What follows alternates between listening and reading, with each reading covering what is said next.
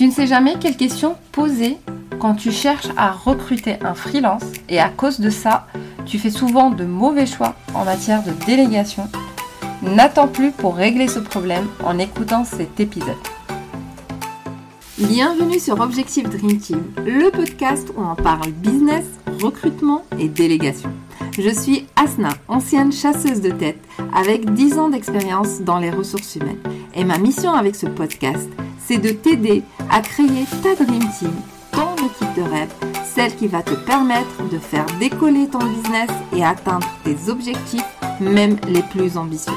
Chaque semaine, je te partage mes conseils, des cas pratiques, des outils et même des secrets pour que déléguer et recruter ne soit plus synonyme de compliqué. Bienvenue dans cet épisode où on va parler d'une sacrée épine dans le pied des entrepreneurs qui veulent déléguer, c'est-à-dire l'entretien avec des freelances avant de démarrer une éventuelle collaboration. Peut-être que tu as déjà vécu des entretiens mais que tu t'es senti hyper mal à l'aise tout simplement parce que tu ne savais pas quoi poser comme question. Ou alors tu posais uniquement des questions bateau du style peux-tu me parler de ton parcours? Et au final, avec les réponses que tu as récoltées, ça ne t'aide pas franchement à prendre une décision. Résultat, tu fais souvent de mauvais choix. Tu démarres des missions avec des prestataires alors que tu n'as pas eu les informations pertinentes pour faire un choix éclairé et tu vas perdre du temps et de l'argent avec des freelances qui ne correspondent pas du tout à ce que tu voulais. Du coup, ça te fait douter. Tu te dis que déléguer c'est pas fait pour toi, que tu vas rester solopreneur toute ta vie et que ton business va malheureusement continuer à stagner. Si tu es dans cette situation, à la fin de cet épisode, tu seras beaucoup plus outillé pour mener des entretiens avec confiance et sérénité en sachant exactement quoi dire. Tu es prête? C'est parti. Alors, j'aimerais te dire qu'il existe une liste magique des questions à poser en entretien de recrutement qui fonctionnent pour tous les entrepreneurs et pour tous les prestataires. Mais malheureusement, c'est complètement faux car tu dois absolument personnaliser tes questions en fonction du profil que tu recherches et de tes objectifs. Je te parle souvent dans ce podcast de définir ton besoin et tu comprends encore une fois à quel point c'est primordial parce que ça te permet de préparer ton entretien de manière pertinente. Parce qu'à partir de ce besoin, tu vas créer ta fiche de mission et d'ores et déjà filtrer les profils que tu vas rencontrer en entretien. Donc, Déjà, si tu as fait ce travail ou si tu souhaites que je le fasse pour toi, tu vas avoir uniquement des profils qualifiés en entretien. Pourquoi je te dis ça? Parce que tu auras beau avoir les meilleures questions du monde, si en face de toi la personne n'est pas qualifiée, c'est une perte de temps pour toi comme pour elle. Par exemple, si tu cherches une community manager qui maîtrise le copywriting, tu dois absolument le mentionner dans ta fiche de mission pour ne pas te retrouver face à des profils qui n'ont pas cette compétence, ou pire, démarrer une mission et te rendre compte que le prestataire ne sait pas rédiger de manière impactante. Donc tu l'aurais compris, la solution pour savoir quelles questions sont les plus pertinentes à poser en entretien, c'est d'avoir en amont travaillé tes besoins et ta fiche de mission. C'est vrai que ça paraît difficile pour beaucoup d'entrepreneurs de faire ce travail-là, je sais que j'avais des clientes qui étaient complètement perdues et qui ne savaient pas par quoi commencer. Et c'est pour cela que je les accompagne également sur cet aspect de la délégation. Pour t'aider, je vais te partager des exemples de questions concrètes et des pistes à explorer en fonction de ce que tu cherches. Et euh, on va voir tout ça tout de suite. On va voir des questions que j'ai classées en plusieurs catégories.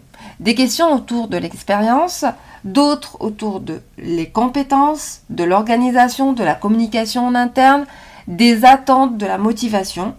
Et euh, en ce qui concerne les questions autour de l'expérience, encore une fois, tout va dépendre non seulement de ce que tu cherches, si tu veux un profil expérimenté ou pas forcément, et également de ton budget, parce que les profils expérimentées, tu es d'accord avec moi, vont forcément être plus chères. Mais pour te donner des exemples concrets de questions, voici ce que tu peux demander. Ça peut être par exemple quelles sont vos compétences et votre expérience dans le domaine sur lequel postuler?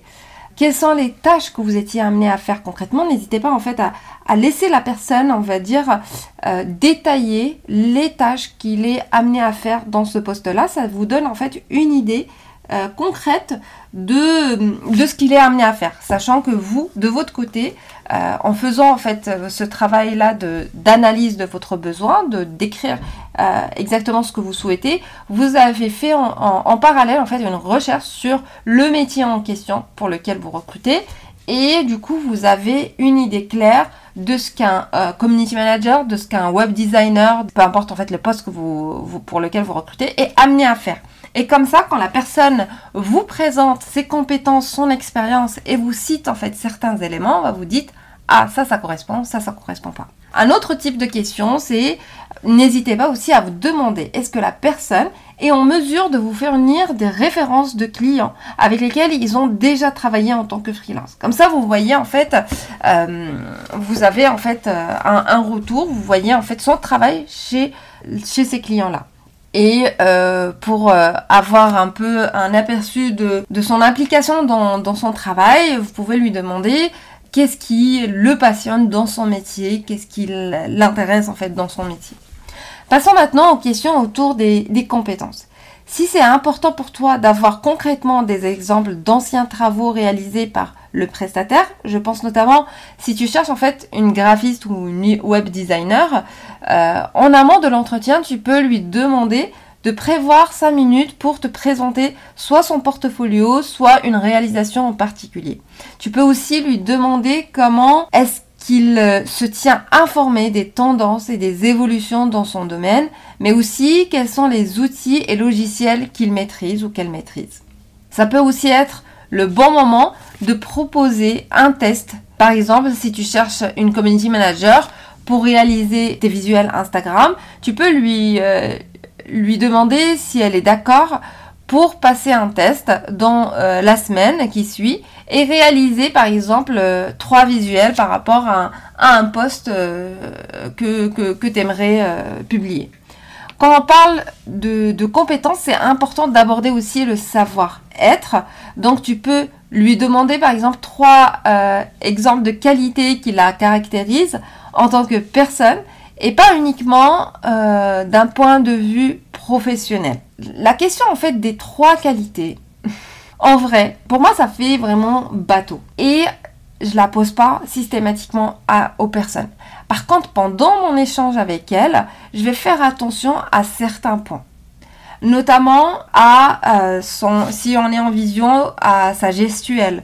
Si euh, on est qu'au téléphone, bah, sa pertinence en fait euh, de réponse à mes questions, à, sa façon de, parler, à, l'entretien en général, comment, comment ça s'est passé. Est-ce qu'elle était euh, cordiale? Est-ce qu'elle était trop familière? Est-ce que euh, elle était, euh, elle me répondait pas forcément dans, dans le détail? Est-ce qu'elle, elle est voilà, en fait, c'est toute une analyse qu'on fait en même temps qu'on est en train de d'interviewer la personne qui, nous permet par la suite de voir si de, d'extraire on va dire les caractéristiques de, la personne en fait. En, posant des questions sur sa façon de s'organiser euh, et, quand elle va commencer à vous détailler comment elle, s'y prend pour faire son travail, vous allez comprendre si c'est, quelqu'un d'organisé ou pas. Mais par contre, si vous lui dites c'est quoi vos qualités, elle vous dit je suis organisée, euh, je suis euh, motivée et, quoi d'autre, en fait, vous n'avez aucun moyen de, vérifier cela. Donc, pour moi, les trois qualités, demander en fait les questions, les trois qualités, on peut toujours les demander, mais il faut aussi savoir, on va dire, extraire tout ça de l'échange. Euh, voir en fait si la personne, quand vous échangez ensemble, est-ce que elle vous pose aussi des questions sur votre métier? Est-ce qu'elle s'intéresse à votre domaine? Est-ce qu'elle s'intéresse à votre business model? Ça veut dire elle, elle essaye de comprendre votre positionnement, votre offre. Est-ce qu'elle prend des notes? Tout ça en fait c'est des bons points, c'est des signaux on va dire verts qui vous font euh, dire que, que cette personne elle est euh, elle est consciencieuse, elle prend des notes, euh, elle, s'intéresse en fait à ce que je veux, elle est, curieuse. Euh, donc voilà, c'est plutôt des bons points à mettre en avant en fait. Voilà. Une autre thématique à aborder qui est aussi en lien avec les compétences, c'est l'organisation et la communication en interne. Pour cela, je te recommande de poser des questions comme, comme je te disais aussi tout à l'heure, c'est Comment euh, gérez-vous votre emploi du temps, vos priorités en tant que freelance? Si le freelance, normalement, il doit avoir plusieurs clients. Comment, comment il s'organise en fait pour gérer ces différents clients? Quel est son quota maximum pour euh, qu'il peut prendre en fait en nombre de clients en parallèle? Et du coup, si le chiffre vous paraît trop élevé, bah, vous pouvez vous permettre de lui demander comment il s'organise pouvoir euh, bah, du coup euh, être disponible à tous ses clients et faire et donner un livrable euh, qualitatif.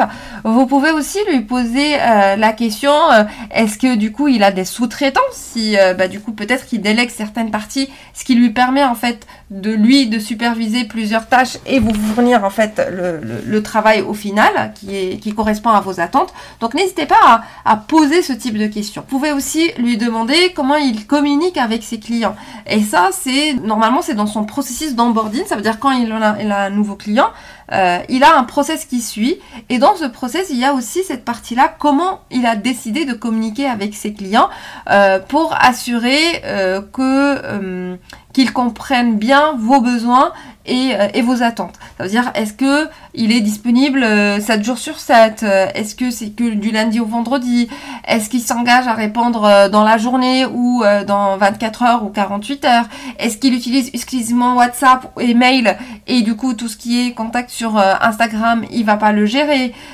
Donc voilà, n'hésitez pas à, avoir tous ces détails, ça, ça éclaircit en fait dire dès le départ la façon comment vous pourrez collaborer ensemble et aussi pour vous, est-ce que ça vous correspond ou pas? Une autre question que vous pouvez poser, c'est comment réagissez-vous aux délais serrés et aux demandes de modification à la dernière minute de, la part de vos clients en tant que freelance? Parce que surtout, dans, ben, peu importe en fait le, type de métier, on peut avoir être amené en fait à demander des modifications à la dernière minute. du coup, euh, c'est bien de savoir à l'avance, euh, bah, du coup, lui, comment il s'organise, euh, comment il peut rebondir, quel est le délai, on va dire, pour pouvoir changer les choses à la dernière minute ou pas. Donc, c'est une question aussi à poser. Enfin, en dernier point qui est, qui est important d'aborder, c'est les attentes de ta ou ton freelance et sa motivation, son envie d'intégrer ton entreprise, de collaborer avec toi.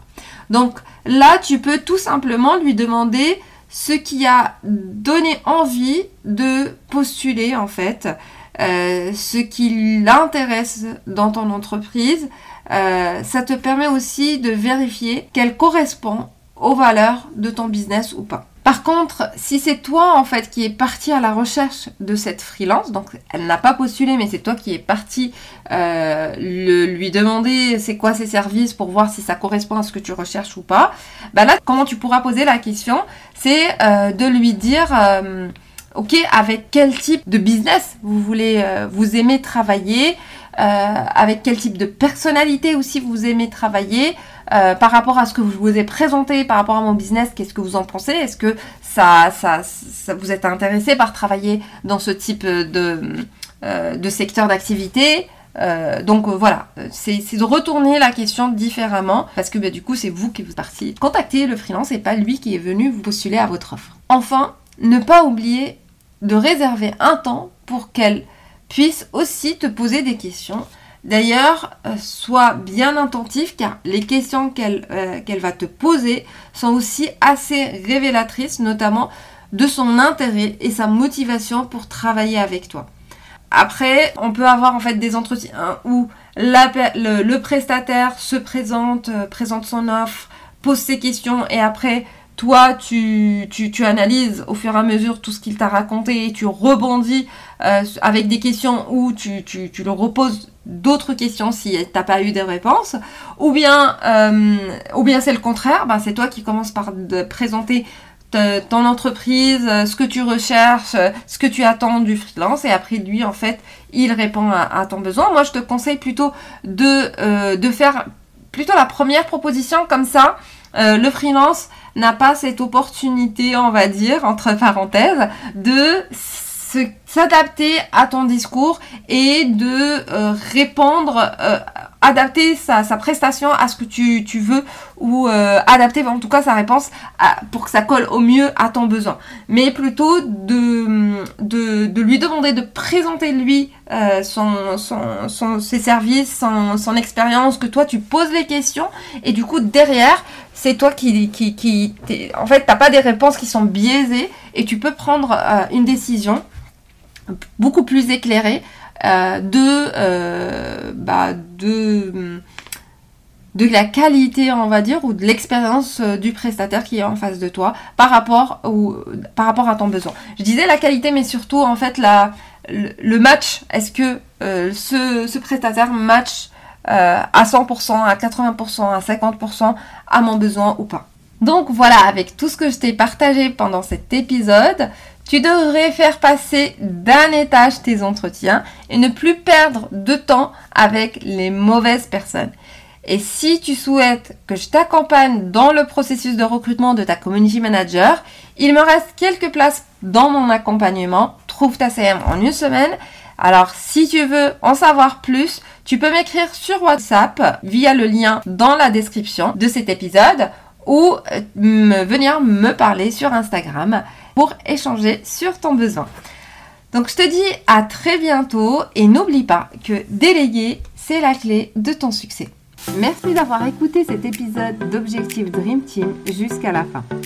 Si tu l'as apprécié, je t'invite à le partager avec d'autres entrepreneurs. Et pour ne pas rater les prochains épisodes, abonne-toi au podcast sur ta plateforme préférée. À bientôt!